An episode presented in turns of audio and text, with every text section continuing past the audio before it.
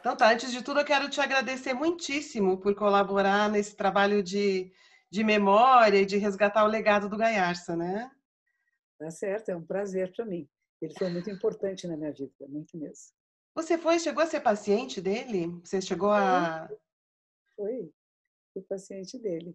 Foi interessante porque eu era bem jovem nessa época, eu tinha acho que 19 anos, e estava muito insatisfeita com a minha vida, com as coisas, e falando com um amigo meu, ele disse assim, por que você não vai no... Eu tenho um psiquiatra, que é um cara muito legal, e... era, como era o nome dele mesmo? Ele é Maia Rosa, ele é um artista plástico, o Dude Maia Rosa. Ele disse assim, vá lá, eu, me deu o endereço dele, eu bati na porta, e eu me achava assim muito importante, né? E o meu drama pessoal devia ser a coisa mais importante do mundo. Conversei com ele um pouco, ele falou algumas coisas para mim e disse assim: ah, eu tenho grupos. Eu falei: não, mas eu queria fazer individual com o senhor. Não, eu, eu, eu não faço mais individual. Você não, você vai para o grupo. Aí eu saí de lá muito abalada, porque eu achava que o meu drama era uma coisa tão importante que provavelmente esse grande pesquisador ia ficar muito interessado ele me pôs num grupo. Eu falei, tá bem. E fui. E aí comecei a, a fazer a terapia de grupo, era uma espécie de psicodrama que ele fazia, era maravilhoso. Era maravilhoso. Às vezes ele dizia para mim, parece que você tem uma bomba aqui dentro do seu peito que vai explodir já já. Essa sua bomba daqui a pouco vai explodir. E é todo o pensamento dele de família, de como a família aprisiona em vez de ser libertação, essa ideia, ah, minha família, que anjinhos. Ele falou assim: não, família é um lugar terrível, né? Você vai encontrar os ciúmes, a inveja, e que hoje a gente fala tanto, né? O primeiro casal de irmãos, na Bíblia, um mata o outro, né? Os Exato. primeiros filhos de Adão e Eva.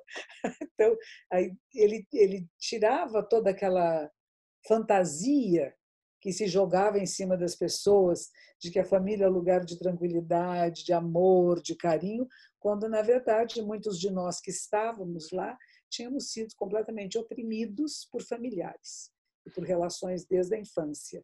Então, foi abrindo portais.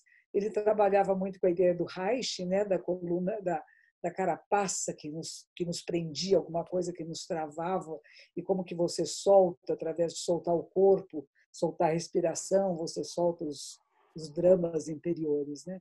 Eu sei que a minha relação com ele foi muito de profunda amizade e respeito. E uma gratidão infinita por tudo aquilo que ele apontou para mim, que ele me fez ver em mim, que me fez ver na realidade e me transformou numa outra pessoa. Quer dizer, ele me deu asas, me deu libertação de mim mesma. É como se aquela bomba que ele dissesse que estava aqui dentro fosse desarmada ela não explodiu, ela foi desarmada. Isso foi muito importante. E, e, ele falava muito do sonho, e eu sonhei uma vez que eu tinha acordado, ele disse assim, que maravilha! E teve um momento na minha vida, no momento das grandes crises de relacionamento, eu me relacionava com esse jornalista que bebia muito, muito, muito. Tinha um grupo de pessoas que bebiam muito, e eu junto, né? bebia também e nisso tivemos uma briga maior, não nem lembro o que foi.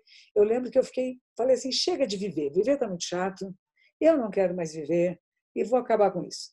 O único remédio que eu tinha em casa era Tetrex, que era um antibiótico. Eu tomei todo o Tetrex que eu tinha, fechei a janela, pus uma camisola bem bonita e me deitei na cama para morrer.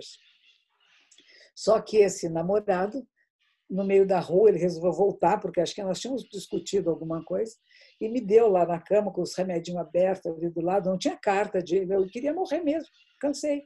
A vida tá chata, quero ir embora. E a primeira vez que eu vi o Gaerça bravo. Ele apareceu no hospital onde estavam tentando fazer lavagem intestinal, né, estomacal, aquelas coisas, e eu nunca tinha visto ele bravo. E ele ficou muito bravo. Ele disse: O que você está fazendo? Você quer descansar? Você quer dormir? Você está cheia de tudo. Eu vou te pôr numa clínica e você vai dormir bastante lá, tá bom? É isso que eu vou fazer. E ele me pôs, me internou numa clínica. A família toda concordou, claro, né? Tentativa de suicídio, quer morrer, vamos internar a menina. Aí fiquei internada um tempo e, e o médico que cuidava, ele queria muito uh, categorizar quem eu era, o que eu era, qual era o meu problema mental. Eu devia ter algum problema mental que você punha numa caixinha. E o que o Gaiarsa nunca fez foi pôr ninguém em caixinha.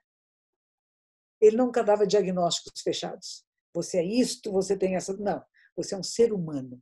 E esse, essa grandiosidade desse olhar dele é que fazia a diferença. Deixa eu te interromper um pouquinho. Eu tô, eu estou super emocionada com isso, eu estou quase chorando. É, desse gesto dele de ter ido lá, ter ficado bravo contigo, né? Quer dizer, um, um compromisso, né? Que ele, que ele tinha com é. você e com outras pessoas. A vida. É com a, a vida. vida. Pode enlouquecer, fazer o que quiser, mas não morra e nem mate ninguém. E aí me internou na clínica, eu fiquei aí, eu telefonei um dia para ele, disse escute, essa coisa aqui está muito chata, esse, esse psiquiatra que aqui é, é um bobo, ele quer dar um nome porque eu tenho, ele não acha um nome, eu não quero mais ficar aqui. Ele falou assim, então tá bom. Então foi uma coisa muito simples, não é dizer, ah, agora você vai ficar, não, você quer sair, então sai.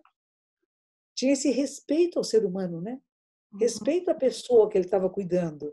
Essa... Isso está muito presente nos livros dele, assim, que apesar de todas as caracterologias que é possível fazer para encontrar, encontrar padrões, é. que você humanizava e libertava a pessoa quando você reconhecia, interagia com a singularidade dela, com a diferença. Isso. E como que essa, que, que essa diferença fazia com que as pessoas elaborassem um significado e principalmente um sentido para suas próprias vidas, né?